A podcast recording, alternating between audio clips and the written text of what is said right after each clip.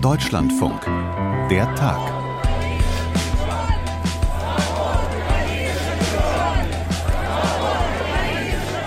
Freiheit für die politischen Gefangenen, rufen sie da in Moskau. Ganz schön mutig ist das von den Tausenden, die da an diesem Freitag Alexei Nawalny die letzte Ehre erwiesen haben in Moskau. Der Staatsfeind Nummer eins, wie Putin ihn wohl nennen würde, wurde in der russischen Hauptstadt beigesetzt unter großer Anteilnahme. Dabei hat der Kreml bis zuletzt versucht, den Hinterbliebenen so viele Steine wie möglich in den Weg zu legen.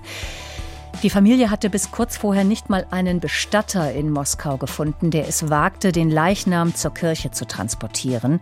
Das sagt jedenfalls das Team des verstorbenen Alexei Nawalny.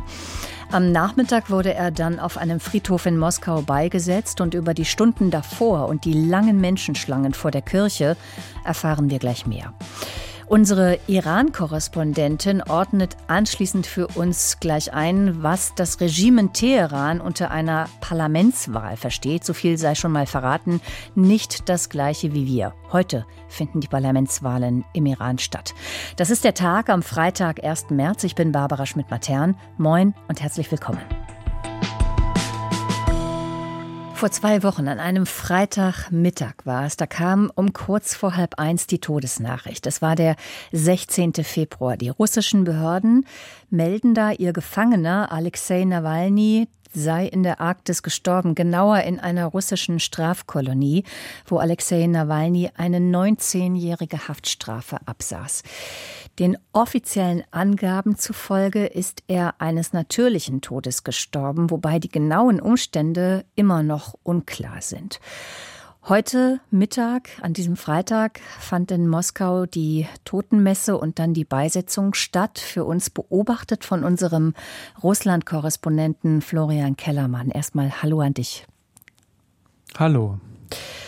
Du bist wie immer, Florian, aus Sicherheitsgründen nicht vor Ort in Moskau, aber du nutzt natürlich alle anderen Quellen, die du hast, die dir bekannt sind und du hast diese Trauerfeier für uns den Tag über intensiv beobachtet. Hm, hat dich etwas beeindruckt, möglicherweise etwas auch erschrocken? Also das war dann schon noch mal ein berührender Moment. Man hat kurz gesehen in der Kirche, wie er im offenen Sarg liegt und wie sich die Mutter verabschiedet von ihm. Den eigenen Sohn zu beerdigen ist schlimm, ganz klar. Und ähm, diese paar Sekunden wurden offenbar auch erlaubt, dass man da aufnehmen durfte in der Kirche, denn ansonsten war in der Kirche das ein Verbot, hat ein Verbot gegolten, etwas aufzunehmen. Und natürlich hat mich auch beeindruckt oder berührt schon, wie sich eben ähm, die ganzen Kommentatorinnen und Kommentatoren verabschiedet haben, dann ja auch in ihren Interviews. Es war ja äh, ging also nicht ohne Emotionen. Viele waren ja fast zu Tränen eben gerührt. Und ähm, wie sie sich dann diese, manche eben an die Hoffnung geklammert haben, dass aus dem Andenken an Nawalny etwas erwächst und andere das aber nicht so gesehen haben und ähm, ja komplett zerstört waren am Boden, also psychisch natürlich. Ja, das hat mich hat mir schon nochmal die Schwere dieses Augenblicks vor Augen geführt, die mir ohnehin klar war, aber man hat es nochmal gespürt, auch aus der Ferne, wenn man nicht dort war, vor Ort war es sicherlich noch mal deutlich beeindruckender. Abgesehen von Nawalnys Team, wer und welche Medien konnten und können denn heute offen berichten, auch Bilder zeigen, Interviews machen in Russland? Also es gibt zunächst mal natürlich die ausländischen Medien, die das noch können, von denen, die in Russland sind. Ähm, die arbeiten vor allem verdeckt. Das heißt, sie geben sich als Journalisten anderer Medien aus. Die anderen Medien dulden das auch teilweise und äh, ja, veröffentlichen dann aber trotzdem unter dem Namen eines Mediums, das oppositionell ist, aber zum Beispiel gar nicht registriert ist. Zum Beispiel Sota macht das so. Ähm, also eine Nachrichtenagentur, die aber auch Filme veröffentlicht. Und letztendlich äh, weiß man dann gar nicht genau, wenn man das Material sieht, wer das dann ist, häufig, der da vor Ort arbeitet. Ähm, es gibt zumindest noch ein paar Journalisten schon, die unabhängig sind ähm, und ähm, die auch offen dort arbeiten, aber es sind nicht mehr viele. Da gibt es noch einen YouTube-Kanal, der heute auch einen Livestream hatte von Leuten, die früher für die Novaya Gazeta gearbeitet hat, eine Zeitung, die jetzt nur noch im PDF-Format erscheint, weil sie nicht mehr erscheinen darf. Und diejenigen, die sich, ich sage mal, hingetraut haben zum Ort der Beerdigung, aber auch vorher vor oder in die Kirche, um Abschied zu nehmen, Wie gefährlich war es für diese Menschen dort heute aufzutauchen, sich offiziell zu zeigen? Also bisher kann man nicht feststellen, dass es für sie gefährlich gewesen wäre. Auch wenn einzelne Dokumente überprüft worden sind, ist jetzt nicht das eingetreten, was man befürchtet hat, dass hier Menschen festgenommen werden, zumindest bisher nicht, stand jetzt. Ähm, die Beerdigung ist ja beendet. Ähm, der Friedhof ist jetzt geschlossen. Die Menschen müssen dieses Friedhofsgelände verlassen. Ähm, aber es war dann doch so, dass es so eine Minimaltrauer Feier gegeben hat insgesamt. Also es war nicht das, was man sich erhofft, erhofft hatte von Seiten der Familie oder was man sich gewünscht hätte, was sich sicherlich auch Nawalny gewünscht hätte, dass sein Leichnam aufgebahrt wird offen und ähm, wie das eben üblich ist bei solchen Personen und sich dann alle verabschieden können, die das möchten. Da wurde ja keine Halle gefunden von den Leuten von Nawalny. Es, überall wurde ihnen gesagt, wir können euch leider nicht vermieten. Aber es gab immerhin dieses Minimale, dass es einen ziemlich kurzen dann aber Gottesdienst gab. Ähm, da konnten sich auch die meisten nicht verabschieden von ihm, sondern nur die Familienmitglieder. Er wurde dann ziemlich schnell aus der Kirche zum Friedhof gebracht. Da gab es die Hoffnung, dass er zumindest eine Zeit lang in der Kirche bleiben kann und sich die Menschen am offenen Sarg verabschieden können. Das ist nicht äh, so gewesen, sondern er wurde dann eben gleich zum Friedhof gebracht und ziemlich schnell beigesetzt. Dort konnten dann die Leute zum Grab gehen und auch dort ihre Blume niederlegen. Gefährlich war es, soweit ich es bisher einschätzen kann, nicht. Sagen wir jetzt in diesem Moment, wo wir das Gespräch aufzeichnen, 15.39 Uhr am Freitagnachmittag.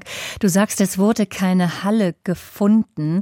Und es äh, war ja offenbar im Vorfeld für das Team von Alexei Nawalny auch schwierig, eine Kirche zu finden für die Totenmesse. Ähm, wurde nicht gefunden, es war schwierig. Heißt das, auch da steckt überall der lange Arm des Kreml dahinter? Ja, genau. Und an den Formulierungen sieht man auch, dass es nicht so genau weiß, weil die Familie und die Leute von Nawalny dann letztendlich diese Verhandlungen, die sie da geführt haben und die zu dem Ergebnis dieses Minimalkonsenses geführt haben, auch nicht preisgeben, wie die genau verlaufen sind. Denn es, äh, sie haben ja kommuniziert, dass es zeitweise äh, tatsächlich so ausgesehen hat, als sollte Nawalny überhaupt ohne Öffentlichkeit beerdigt werden, dass man also erst im Nachhinein erfahren hätte, er ist jetzt irgendwo, liegt jetzt auf irgendeinem Friedhof und dann möglicherweise nicht mal eben in Moskau, sondern weit au sondern außerhalb.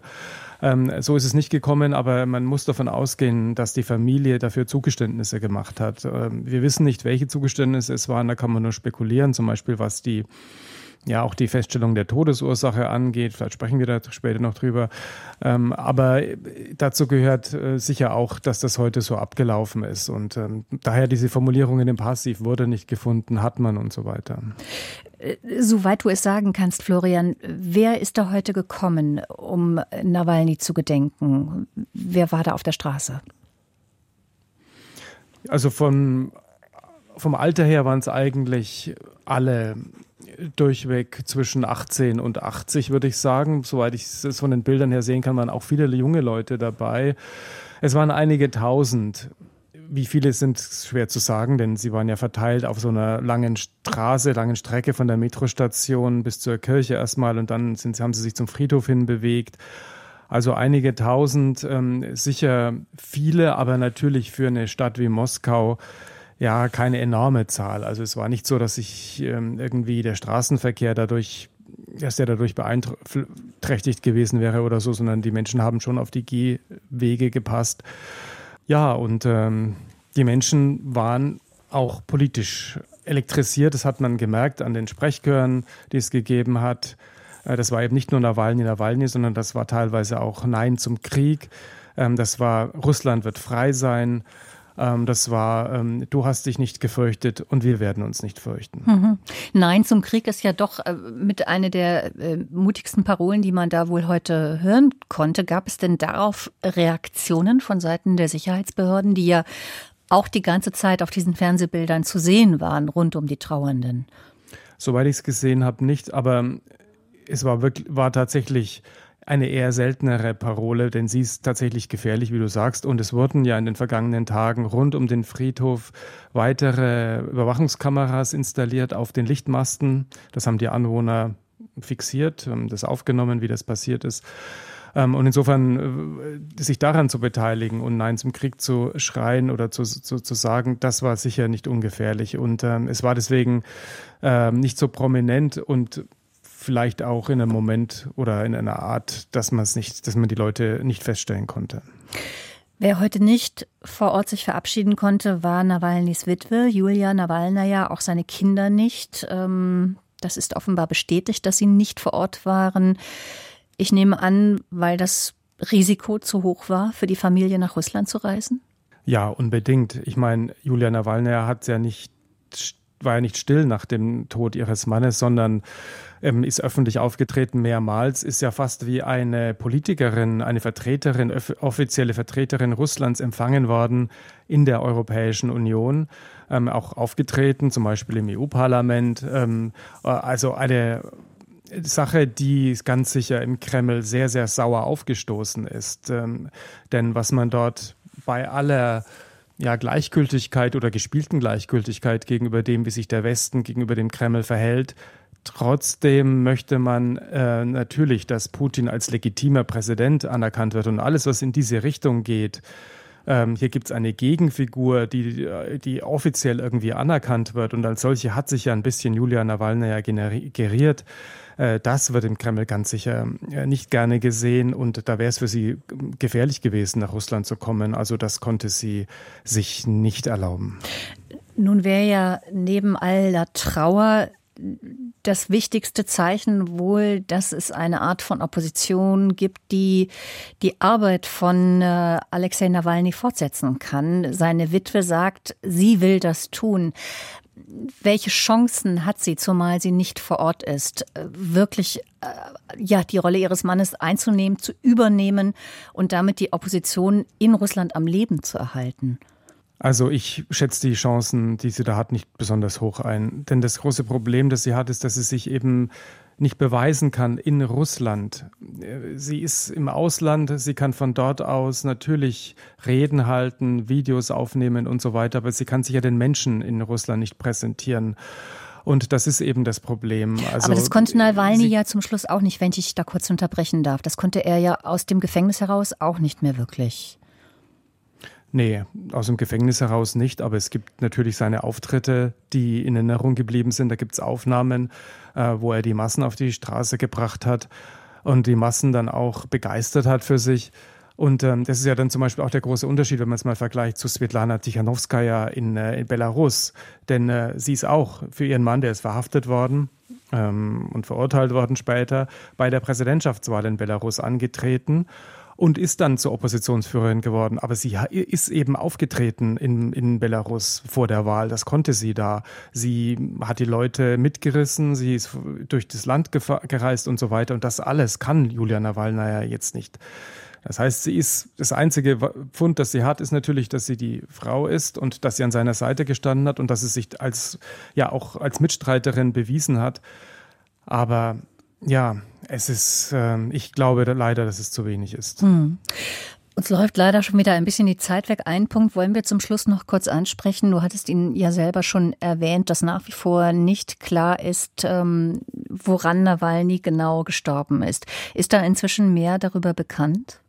Nee, da ist nicht mehr darüber bekannt. Julia Nawalna hatte ja auch versprochen an einer Stelle mal, dass das offengelegt würde, dass sie wüssten, dass er umgebracht worden sei und wie. Das ist bisher nicht passiert. Und ähm, es ist auch nicht, es gibt auch keine Forderung jetzt an die Behörden, Gutachten herauszurücken, zum Beispiel zu seinem Tod. Es wird spekuliert, dass das auch Teil dieser Abmachung sein könnte, mit den Behörden, mit dem Kreml, dass diese Beerdigung heute so stattfinden konnte, wie sie stattfand. Also die offizielle Todesursache ist einfach natürlicher Tod, so steht es dann auf dem Totenschein. Und äh, sehr viel mehr wird da leider auch nicht herauskommen, zumindest zunächst, wenn nicht irgendwann mal jemand auspackt, der in der Strafkolonie Verantwortung hatte oder der da mehr weiß. Ob das irgendwann mal passieren wird, kann man nur spekulieren. Hm. Und sein Grab, Florian, sein Alexei Nawalnys Grab in Moskau, ist das in Zukunft frei zugänglich? Könnte das äh, eine neue ja, Trauerpilgerstätte werden für Oppositionelle? Das glaube ich, wird das Grab auf jeden Fall. Es ist auch relativ nah am Eingang. Ähm, das heißt, alle, die es äh, besuchen wollen, müssen nicht lange suchen. Und das wird ganz sicher ein Ort, an dem sich Leute treffen, die nicht nur um Nawalny trauern, sondern die auch gegen, das, äh, gegen die Regierung von Präsident Wladimir Putin sich stellen. Danke, Florian Kellermann, hier an dieser Stelle bei uns im Podcast, dass du berichtet hast und uns deine Eindrücke und Beobachtungen geschildert hast. Tschüss. Tschüss. Es gab mal diesen Hashtag Frau, Leben, Freiheit. Also es gibt ihn natürlich immer noch, aber das Anliegen dahinter, Freiheit und Demokratie im Iran, davon redet derzeit kaum noch jemand. Wir tun es heute, denn in der Islamischen Republik finden an diesem Freitag Parlamentswahlen statt.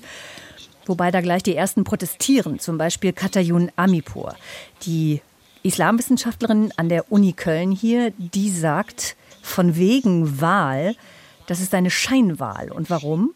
Eben weil so viele Kandidaten und Kandidatinnen im Vorfeld ausgesiebt werden. Es ist ja sogar manchen Abgeordneten, die jetzt im Parlament sitzen, die Eignung abgesprochen worden zu kandidieren, weil sie eben nicht mehr auf den Grundfesten des islamischen Systems stehen würden. Das ist meistens das Kriterium, warum man sie ausschließt. Also insofern ist diese Wahl eine Farce, wie ja auch von einigen Menschen, die durchaus aus dem System selbst kommen, Teil dieses Systems sind, im Vorfeld konstatiert worden ist.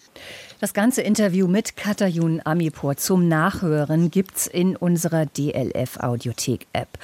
Und jetzt hier bei uns gibt's Karin Senz, unsere Korrespondentin für den Iran, die seit Öffnung der Wahllokale heute Morgen alles im Land intensiv beobachtet. Hallo Karin. Hallo. Also drinnen die Wahlurne und draußen auf der Straße im Iran Polizei und andere Uniformierte, so lese ich es jedenfalls hier in den Agenturen. Man stelle sich das nur mal vor, unter solchen Bedingungen fänden zum Beispiel die nächsten Landtagswahlen in Ostdeutschland statt, mit zig Polizeibeamten vor den Wahllokalen. Im Iran ist das normal, oder? Es ist nicht unbedingt normal, aber ich würde das jetzt auch nicht unbedingt darauf schieben, dass man Angst hat, dass es heute Ausschreibungen und Ausschreitungen und Proteste geben könnte, wie wir sie ja nach dem Tod von Gina Mahsa Amini im September 22 gesehen haben, sondern ich würde es tatsächlich eher deuten als den Versuch einer Einschüchterung. Sprich, wir sehen euch, wir sehen, wer wählen geht und wir sehen vor allem, wer nicht wählen geht. Kannst du uns ein bisschen genauer noch beschreiben über die Einschüchterung? Da hast du uns jetzt schon den ersten Eindruck gegeben, unter welchen Bedingungen diese Wahl überhaupt stattfindet. Also es ist so, dass ähm, das Regime erstmal diese Wahlen überhaupt stattfinden lässt. Das gehört zur Islamischen Republik Iran. Da steckt das Wort Republik drin und da gehören Wahlen dazu. Also das hat man sich 1979 nach der Revolution sozusagen auf die Fahnen geschrieben. Manchmal habe ich das Gefühl, das ist jetzt eher noch so eine heiße Kartoffel, die man sozusagen mitschleppt, aber eigentlich gar nicht mehr erfüllen möchte. Aber nun hat man es halt nun mal im Namen stehen ähm, und dementsprechend finden diese Wahlen statt. Aber man tut praktisch alles, dass bei diesen Wahlen auch am Ende das rauskommt, was man möchte, sprich, dass auf jeden Fall nichts Unkontrolliertes passiert, nichts schief geht. Und es gibt eine Menschenrechtsorganisation, die jetzt auch vor äh, kurzem geschrieben hat, dass wohl auch mal Lehrer direkt angerufen wurden, um ihnen zu sagen, dass sie wählen gehen müssen. Es gab immer wieder Druck auf Menschen im Iran, dass sie wählen gehen sollen. Ich war 2020 auch bei den letzten Parlamentswahlen im Land und da ist es so gewesen, dass die teilweise noch einen Vermerk im Pass bekommen haben, wenn man wählen war. Und das war eben vor allem für Staats Staatsbedienstete wichtig, diesen Stempel auch zu haben oder diesen Vermerk zu haben, weil es sonst eben im Job schwieriger sein könnte. Das gibt es wohl jetzt so nicht mehr. Nichtsdestotrotz nützt man jetzt eben elektronische Methoden über eine spezielle ID nachzuverfolgen, wer war wählen und wer war nicht wählen. Wir wissen nicht, welche Konsequenzen das hat, aber allein die Tatsache, dass es Konsequenzen haben könnte,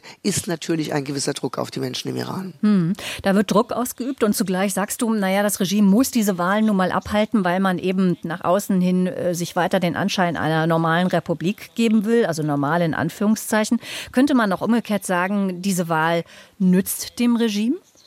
Also ich glaube, sie nützt in allererster Linie erstmal den Kandidaten, die dann, wenn sie einen Sitz im Parlament bekommen, sozusagen Teil, ihren Platz sichern, ja, in diesem Regime, in diesem Land.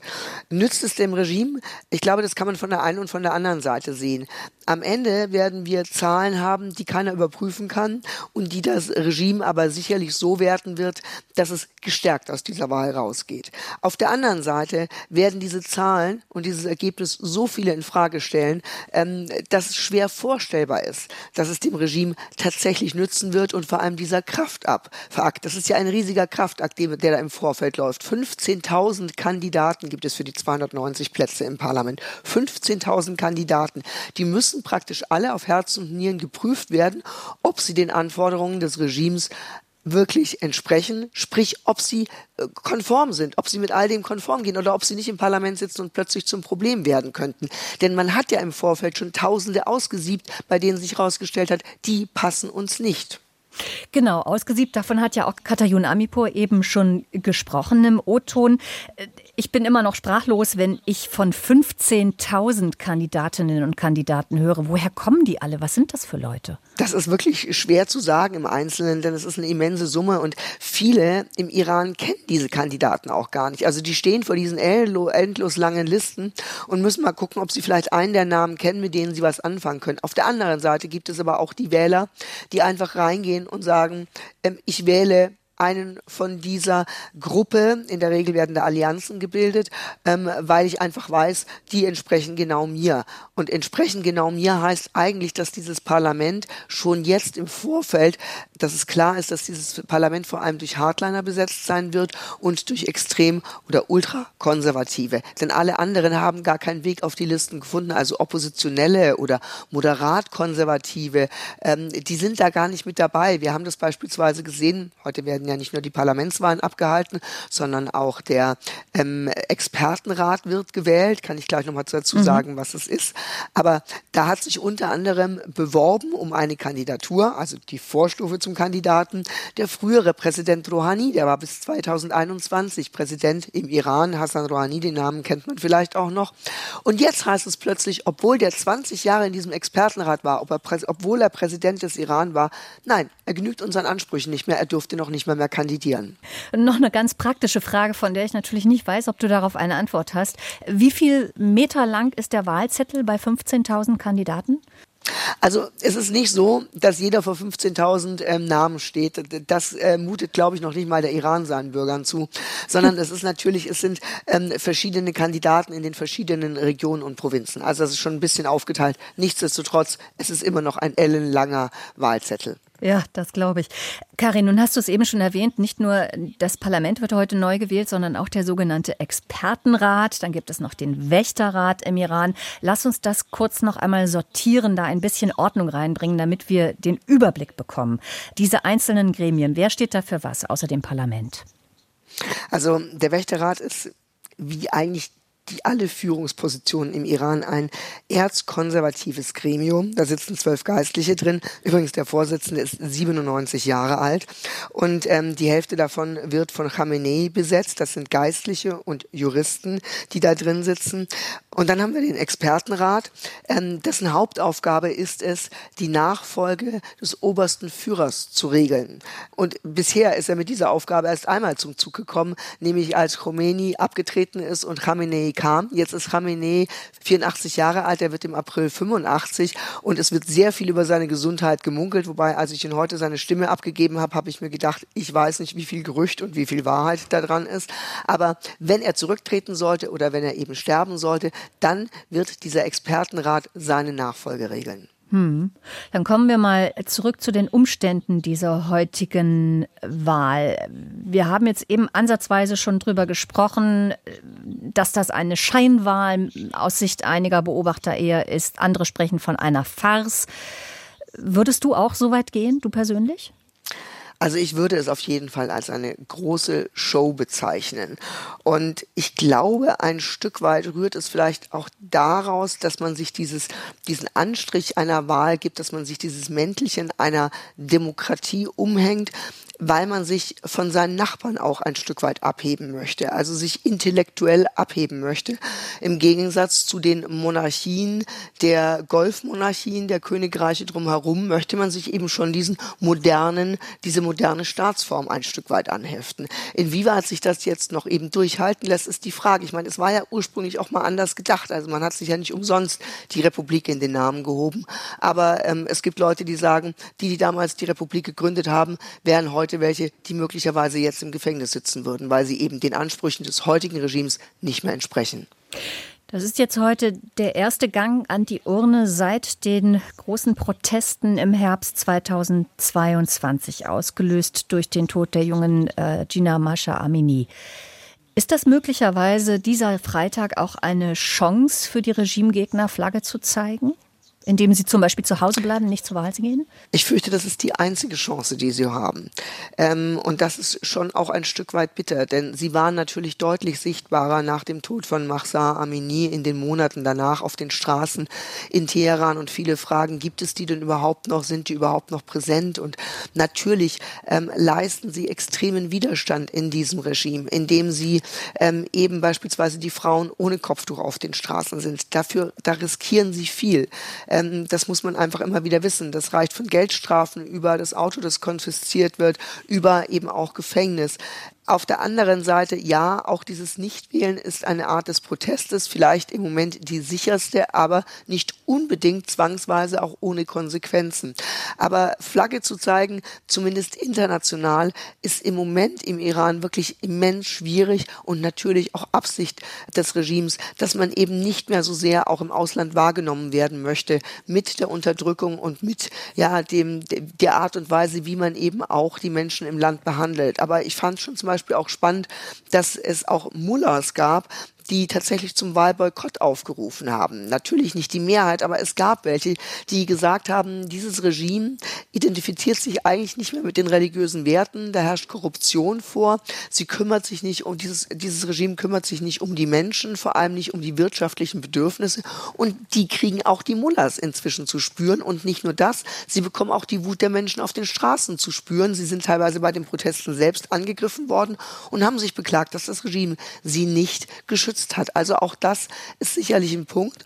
Und ähm, wenn man heute so ein bisschen durchs Netz geht, ähm, dann sieht man beispielsweise Bilder, die absichtlich auch von der Opposition ähm, gepostet werden, wo beispielsweise eine Schlange vor einem Fastfood-Restaurant länger ist als die vor dem Wahllokal. Oder aber angeblich hat man in einem Dorf die ähm, Kandidaten für die Parlamentswahlen aus dem Dorf gejagt, weil man gesagt hat, ihr tut nichts für uns. Also es ist nicht nur eine Stadtgeschichte, es ist nicht nur Teheran, was sich hier, sage ich mal, konfrontativ auf diese Art und Weise zeigt durch den Wahlboykott, sondern offenbar das Versuchen, zumindest diese Videos im Netz zu dokumentieren, ähm, passiert das auch auf dem Land.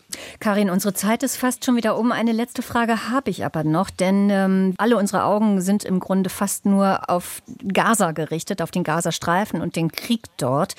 Und ich wage jetzt mal die These, die Hamas hätte vielleicht äh, ihre Grausamkeiten, ihren Terror am 7. Oktober nicht so ausführen können, wenn das nicht doch durch Iran gedeckt gewesen wäre. Worauf ich hinaus will, spielt die Außenpolitik, der Krieg im Nahost, spielt das bei dieser Wahl irgendeine Rolle? Also es spielt im Land auf jeden Fall insofern eine Rolle, als dass wir immer wieder Aktionen gesehen haben, pro Palästina, pro Hamas, gegen Israel sowieso. Da brauchte man gar nicht den, ähm, diesen Überfall der Hamas auf Israel, sondern ähm, das, das zieht sich eigentlich, das zieht sich tatsächlich durch die Geschichte des Iran. Auf der anderen Seite wird der Iran eben versuchen, diese Wahl insofern auch für sich umzumünzen, die Zahlen entsprechend zu deuten, die er da auf den Tisch legen wird, dass man sagt, man geht gestärkt raus und fühlt sich dann auch in seiner Außenpolitik, sprich in der Unterstützung der Houthi-Rebellen im Jemen, der Hisbollah im Libanon und eben auch der Hamas ähm, im Gazastreifen ähm, bestätigt. Also das ist sicherlich ein Punkt, aber es ist auch ein Punkt, wo wir wissen, dass viele Menschen im Iran das nicht mittragen, die sagen, gebt lieber uns dieses Geld, als es eben in diese ja, Schattenarmeen, wie man das ja auch teilweise nennt, zu stecken. Und für alle, die jetzt nach unserem Podcast sich weiter informieren möchten, wann rechnest du mit ersten Ergebnissen im Iran? Es heißt, dass diese Ergebnisse am Wochenende kommen sollen, aber ich ähm, rate wirklich dazu, gar nicht zu viel Augenmerk auf diese Ergebnisse zu geben, auch nicht auf die Wahlbeteiligung, die offiziell bekannt gegeben wird, denn es ist für uns Journalisten eigentlich fast unmöglich, diese Zahlen in irgendeiner Art und Weise nachzuprüfen oder eine Tendenz zu erkennen. Also das ist wirklich ganz, ganz schwierig, diese Zahlen überhaupt zu deuten. Ich glaube, wichtig ist, die Stimmung zu erkennen und eben auch dann die Taten und auch die Aussagen Aussagen danach zu werten. Das halte ich für wichtiger, als auf die Zahlen zu gucken. Und dabei hast du uns gerade ein großes Stück geholfen. Karin Sens, unsere Korrespondentin, die für den Iran zuständig ist. Wir haben dich im ARD-Studio in Istanbul erreicht und wir danken dir, ich danke dir, dass du trotz deiner heiseren Stimme so tapfer mit starker Stimme durchgehalten hast. Danke und bis bald, bis zum nächsten Mal. Tschüss. Das war der Tag im Deutschlandfunk. Unser Podcast heute an diesem Freitag geht zu Ende in der Redaktion Bettina Klein und ich bin Barbara Schmidt-Matern. Macht ihr, machen Sie es gut. Tschüss.